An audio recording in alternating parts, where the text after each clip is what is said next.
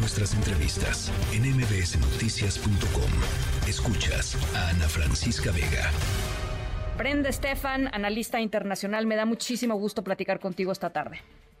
Estimada Ana Francisca, siempre es un gusto estar en tu programa. ¿Cómo les, eh, pues no nada más la decisión de, Canadá, sino la forma abrupta eh, de, darla, de darla a conocer, Brenda, y la reacción del presidente López Obrador? Pues una decisión desde luego unilateral, eh, la cual no se dio aviso al gobierno de México, toma fuera de base a pues todos estos miles de mexicanos que tenían planeados sus viajes en los siguientes días y que pues desde luego no cuentan con la visa y que de alguna manera obedece a lo mismo que en el 2009, que es el aumento en las solicitudes de refugio por parte de ciudadanos mexicanos. En 2009 esa fue eh, la razón que dio el gobierno de Canadá. Hay que recordar que Canadá le impone visas a todos los países y luego hace excepciones. México estaba en esa lista de, excepciones. En 2009 se le impone eh, por el tema de las solicitudes de refugio. En 2016 se le quita y ahora regresa en 2024, de forma que pues ha sido un ir y venir conforme a las solicitudes de refugio aumentan o disminuyen. Claramente hoy se habla de 25 mil solicitudes el año pasado, pues un número muy alto eh, de mexicanos que desde luego buscan dejar el país por diferentes razones y solicitar refugio. Nos habla también de las condiciones de seguridad en nuestro país. En eh, el presidente responde eh, pues eh, diciendo que no sabe si va a ir a la cumbre de, líderes de América del Norte, como si no supiera que la líder, la, perdón, la cumbre de líderes de América del Norte iba a estar justamente empatada con los procesos electorales. Esas cumbres se amarran pues con, con, con mucho tiempo de, anticipación, claramente está molesto. Eh, y también habla del tema del Telecán, que, llama mucho la atención, porque finalmente él termina diciendo que el presidente Trump no quería que Canadá fuera parte del Telecán. Eh, pues una, una aseveración eh, francamente rara, ¿no? Yo creo que el gobierno de México tiene derecho a estar molesto por la eh, pues el requisito de la visa de esta forma tan abrupta y es una decisión unilateral. Sin embargo, eh, creo que reaccionar diciendo no vamos, es probable que no vayamos a la cumbre de líderes de América del Norte, es darse un balazo en el pie porque en esta cumbre se tratan diferentes temas de la agenda regional donde nos une el Tratado de Libre Comercio con Canadá y Estados Unidos, diferentes temas en materia de seguridad, en materia de medio ambiente, muchas agendas en, que, en las que México tiene intereses.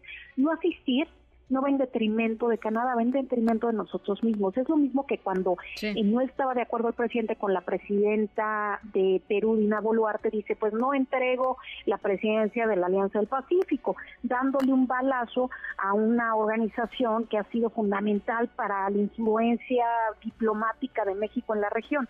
Entonces, tomar estas decisiones por impulso, que van a contrapelo de los intereses de México, pues eh, es verdaderamente triste, digamos, para la política exterior mexicana.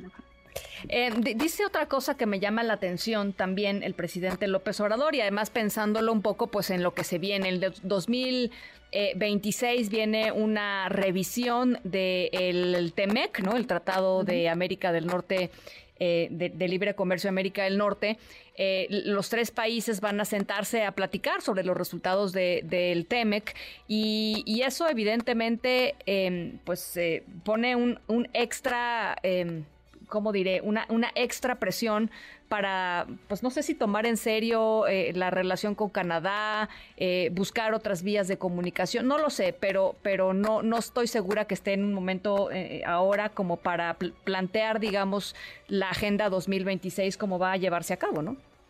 Claro, la famosa Sunset Clause, esta de revisión del TEMEC, pues el presidente ya ni siquiera va a estar en Palacio Nacional, entonces eso es algo que ya no le tocará y por lo cual, bien señalas, pues no debería él estar apuntando hacia dónde va la relación. Yo creo que la relación con Canadá durante décadas durante las últimas décadas se ha fortalecido en diferentes agendas en términos de negocios, de comercio, de, intercambios estudiantiles, eh, el tema desde luego del famoso eh, programa de trabajadores agrícolas que van de manera temporal a trabajar a Canadá y que pues el año pasado tuvo, si no me recuerdo, 40 mil participantes. Es, es un programa que es benéfico para ambas naciones y lo que creo que México debería de apostar sus esfuerzos es ampliar estas vías de migración legal con Canadá en donde se beneficia el mercado laboral eh, canadiense que tiene escasez de mano de obra, pero también se beneficia México con eh, pues mexicanos que puedan tener acceso a trabajos, empleos bien pagados en Canadá, a la experiencia de vivir allá y trabajar allá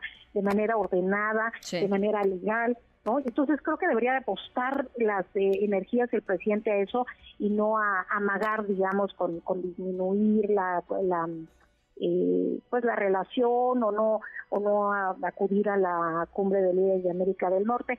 Eh, creo que Canadá es un país con sus particularidades. Esta decisión, a pesar de que mucho se ha dicho si se pudo haber evitado o no con un pues con un activismo político mayor en su momento, creo que no es necesariamente fácil de evaluarlo. Yo tuve la oportunidad de ser representante de México ante el gobierno de Canadá en la Embajada de México en Estados Unidos y la verdad es que ellos son muy eh, específicos en cómo toman sus decisiones de manera interna y creo que sí obedece al tema de las solicitudes de refugio. Entonces, difícil saber si se podría haber hecho algo más. Eh, mención aparte requiere desde luego el que necesitamos embajadores calificados para hacer frente a este tipo de crisis en los diferentes países del mundo. Bueno, pues ahí está. Gracias, Brenda. Te mando un abrazo. Gracias a ti, estimada Ana Francisca. Muy buenas tardes. Muy buenas tardes. Noticias.